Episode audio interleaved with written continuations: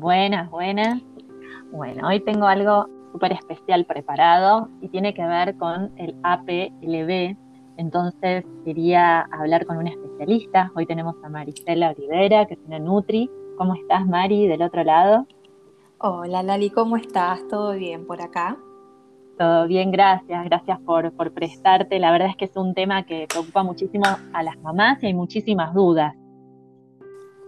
Sí, no, por favor, gracias a vos que siempre me tenés en cuenta. Así que acá estoy dispuesta a, poner en, palabras información para que resulte de herramientas para las mamás que lo necesitan. Genia, genia. Bueno, vamos a empezar por el principio. Contanos un poco qué es esto. Bien, ¿qué es el APLB? bueno, eh, es la alergia a la proteína de la leche de vaca. Eso es lo que significan las, las siglas, ¿sí? Eh, pero básicamente se refiere a una alergia alimentaria, eh, a una reacción que es inducida a la exposición de, algún alimento, ¿sí? En este caso, cualquier alimento que contenga la proteína de la leche de vaca. Este, mm, lo que sí me parecía importante acá, y por eso se hace mucho hincapié en el tema de la alergia, de diferenciarlo a lo que es una intolerancia, ¿sí? Como ah, por ejemplo la intolerancia, claro, por ejemplo la intolerancia a la lactosa, ¿sí? Son dos cosas distintas, lo que sería una alergia y lo que es una intolerancia.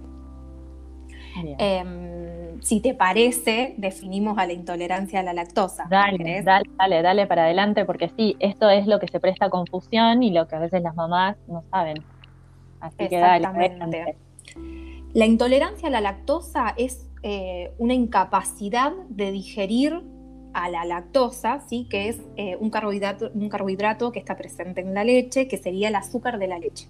Vamos a, ponerlo en palabras fáciles. Súper claro, sí, súper claro. Eh, una cosa es hablar de proteínas y otra cosa es hablar de hidratos de carbono, en este caso, digamos, del azúcar. Em, y la realidad es que en menores de un año lo que es la intolerancia a la lactosa es muy, muy poco común. Este, y encima se suele detectar cuando se le hace el screening a los bebés. Es muy fácil de detectar. O sea, es muy difícil de que suceda y muy fácil de detectar. que eso es algo re importante. Exactamente, por eso por ahí eh, es lo, eh, está bueno destacarlo. Eh, pero bueno, una cosa es la intolerancia a la lactosa, a este azúcar de la leche, y otra cosa es la alergia a la proteína de la leche de vaca, la PLB. Este, entonces, de esta manera poder diferenciarlos y, entender de que la intolerancia es muy poco común y bueno, y que la alergia hoy en día la, estamos viendo como...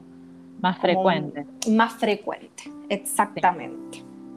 La verdad es que es un tema larguísimo y me remetería a preguntarte por ahí, pero quiero que sea algo como más, eh, más dinámico para las mamás que nos están escuchando, decir, bueno, ¿cómo sé yo si tengo eso? ¿Cómo lo puedo descubrir? O sea, ¿Cómo me daría cuenta? Acá es donde viene un gran tema, eh, porque los síntomas del APLB son bastante eh, comunes, digamos, son reacciones comunes que suelen tener los bebés, por ejemplo. Eh, algún poco de reflujo, irritación, constipación, Em, algún llanto intensivo, eso como que por ahí suelen ser síntomas comunes de la PLB y que si nos ponemos a pensar como que todos los bebés pasan por eso. Claro, en algún momento. claro. Es bastante común. Entonces por eso que resulta difícil en ciertas situaciones y más que nada para las mamás que por ahí dicen, ay, yo siento que a mi bebé le pasa algo y van al médico, sea pediatra o lo que sea, y le dicen, no, bueno, pero esto es común, pero esto es común. Hoy en día, ¿cuál es el síntoma que más se ve y por el cual es fácil de detectar el APLB? Es la caca. ¿Caca con sangre o caca con moco? con moco, claro, claro. Exactamente. Por eso la importancia de siempre revisar los pañales. Se pueden presentar como formas de hilo, se puede presentar como puntitos, eh, pero ese es eh, lo, lo que o sea, la forma más fácil de poder diferenciarlo, igualmente después de eso hay que hacer controles y demás, pero también puede haber algo dermatológico, puede haber algún cuadro respiratorio, pero después ahí ya es entrar más en alguna complicación y por ahí es más específico, pero creo que la manera en la cual nos podemos dar cuenta es cuando hay un llanto y una irritación muy intensiva, mucho cólico y esto detectar eh, la sangre eh, o el moco en la cara. Claro, claro, claro, claro. Bueno, sumamente claro esto. Y, y si nos está pasando esto, ¿tiene solución? ¿No tiene solución? ¿Qué hacemos con esto? Sí, sí, sí, quédense tranquilas, tiene solución. Y lo más importante, creo yo, es eh, que si le damos herramientas a las mamás, pueden continuar con la lactancia. O sea, ¿se puede tener APLB y continuar con la lactancia? La respuesta es sí. Si es el deseo de ustedes continuar con la lactancia, lo pueden hacer. Requiere un poco de esfuerzo, obviamente, como todas las lactancias, que son laburo las 24 horas del día. Obviamente acá hay que hacer un poquito más, eh, que básicamente tiene que ver con la dieta de exclusión. ¿sí? Claro. Es re importante aquellas mamás que tienen a sus bebés APLB hacer dieta de exclusión. ¿Qué significa esto? Excluir de su dieta a la proteína de la leche de vaca y esto significa productos directos y después también tener en cuenta lo que es contaminación cruzada y las trazas. Claro, que si te parece, explicamos un poquito qué es traza, qué es contaminación cruzada. Dale, dale, dale. Bien. La contaminación cruzada es cuando manipulamos el alérgeno, eh, digamos, y luego otro producto pasa por esa misma superficie. ¿Qué quiere decir? Es, a ver, vamos a poner un ejemplo. Em, tomo un café con leche y lo revuelvo con una cuchara, con una cuchara y después esa cuchara la, uso para eh, manipular o eh, otro, cualquier otro alimento. Y la paso por la mermelada y se la doy a otra persona, tal cual. Exactamente. Esa cuchara que ya estuvo en este café con leche ya, ya está, ahí hacemos contaminación cruzada, que puede ser en esto, o sea, la superficie queda contaminada y luego contaminamos todo lo otro con lo que usamos ese, en este caso, en este caso un utensilio de cocina, pero puede ser una tabla eh, donde picamos alimentos, eh, cubiertos, platos, esponjas, repasadores, todos los elementos de cocina este, pueden, podemos, digamos, hacer contaminación cruzada. Las trazas son las mínimas partículas, son partículas muy chiquititas que quedan de ese alimento, ¿sí? Eh, y quedan, eh, o sea, es el alérgeno eh, que queda ahí como mínima partícula. Es decir, de que la traza viene a partir de la contaminación cruzada, ¿sí? Entonces ahí es cuando generamos la cadena y se, vamos contaminando todo, por decirlo de alguna manera. Por eso lo importante de la dieta es excluir el producto, eh, excluir la proteína de la leche de vaca eh, y también tener en cuenta la contaminación cruzada y las trazas. Bueno, esto es súper importante porque vemos que, que hay un montón de factores que tenemos que prestar atención, o sea que no es simplemente googleé y tengo que eliminar esto, sino que nos tiene que acompañar algún profesional porque hay muchas cosas. ¿Quién es el que se ocupa de acompañar a una mamá que está lactando y que está con esta situación? Bien, lo ideal es poder trabajar en equipo. Claramente el bebé necesita un pediatra, pero para mí es muy importante que también haya acompañamiento de un gastroenterólogo especialista en APLB, un alergista especialista, porque recordemos que es una alergia, especialista en APLB, y si puede ser también algo que no se nombra mucho, y para mí es sumamente importante, es el rol de la puericultora y nutricionista acá. La Nutri tiene que acompañar un montón desde el tema de la comida, eh, y la puericultora, ya que si hay una lactancia ahí, hay un montón de comportamientos del lactante, y la pueri tiene que estar ahí acompañando y siendo sostén también en este periodo de lactancia. Yo igualmente creo que una pueri debería estar como siempre en una lactancia presente, pero bueno, por ahí en este caso se necesita un poco más de sostén también. Y sí, sí, no, y esto yo la verdad es que quería invitarte y hablar sobre esto para justamente que entiendan la cantidad de profesionales que nos tienen que acompañar en algo así y, que no es solamente, bueno, come tal cosa, o sea, la mamá tiene que estar acompañada porque al excluir tantas cosas de su dieta también le puede pasar algo.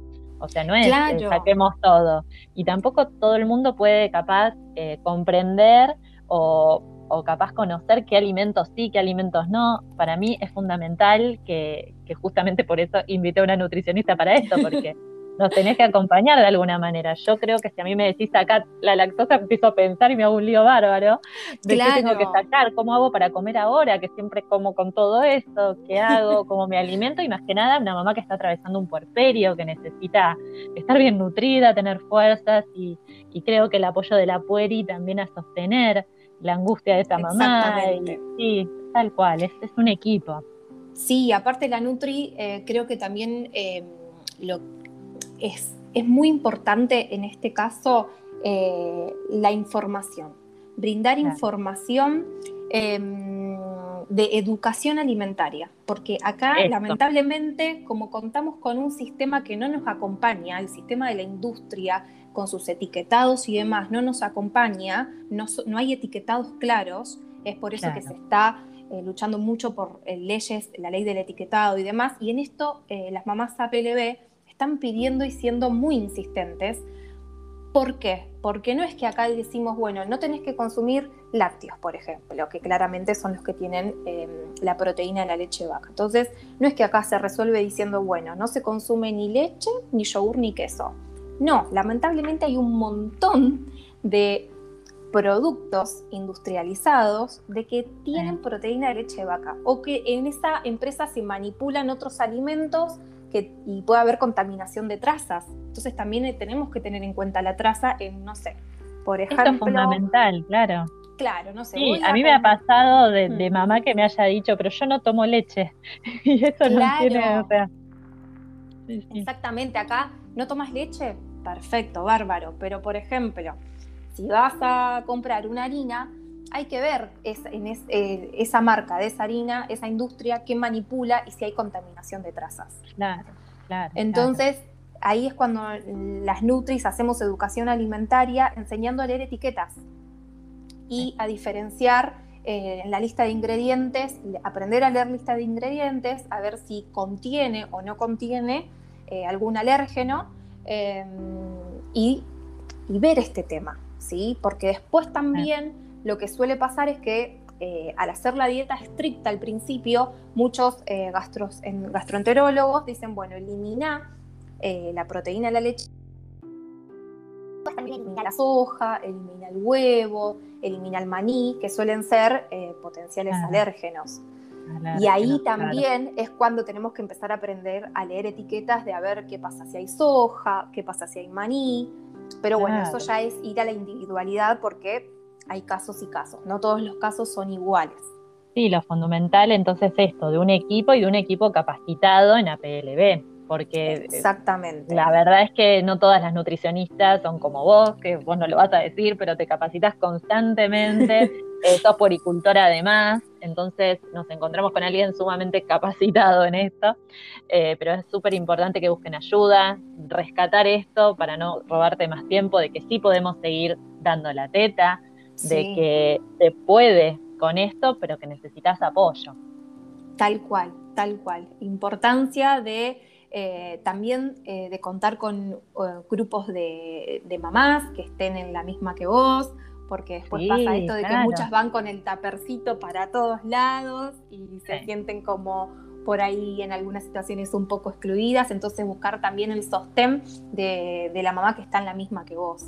Y claramente del equipo profesional que te brinde información y herramientas para poder llevar a cabo esto, pero a mí lo que más me interesa transmitir como mensaje es tranquilidad y, de que se puede llevar a cabo, porque muchas claramente al principio entran en crisis porque empiezan a leer etiquetas y se dan cuenta de que todo tiene, tiene proteína de leche vaca, todo tiene soja y es como, bueno, ¿y ahora qué carajos como? Pero, mm, pero no, quédense tranquilas de que buscando el equipo eh, médico adecuado, interdisciplinario, si es lo posible, y contando con estas herramientas y con apoyo de otras mamás, que hay muchos grupos en las redes sí, y bueno, El grupo, de, las mamás que vos capacitas y haces los talleres, se juntan, tienen sostén, eso me parece clave. Sí. sí. tal cual. Yo creo que eso es re importante y ayuda, ayuda muchísimo. Bueno, Mari, la verdad es que como siempre es un placer. Muchísimas gracias por toda esta información. Fuiste sumamente clara y la verdad es que nada, ya vamos a poner en el, en el podcast todos tus datos para que te puedan contactar, pero gracias, gracias. No sé si querés contarnos algo más para cerrar. No, no, pero no, ya te estamos. robo más tiempo. Te robo No, más por tiempo. favor. Muchísimas, No, pero muchísimas gracias. Muchas gracias a vos, como siempre. Te mando un beso grande. Bueno, saludo a todos y espero que les sirva esta información. Chau, chau. Chao, hasta luego.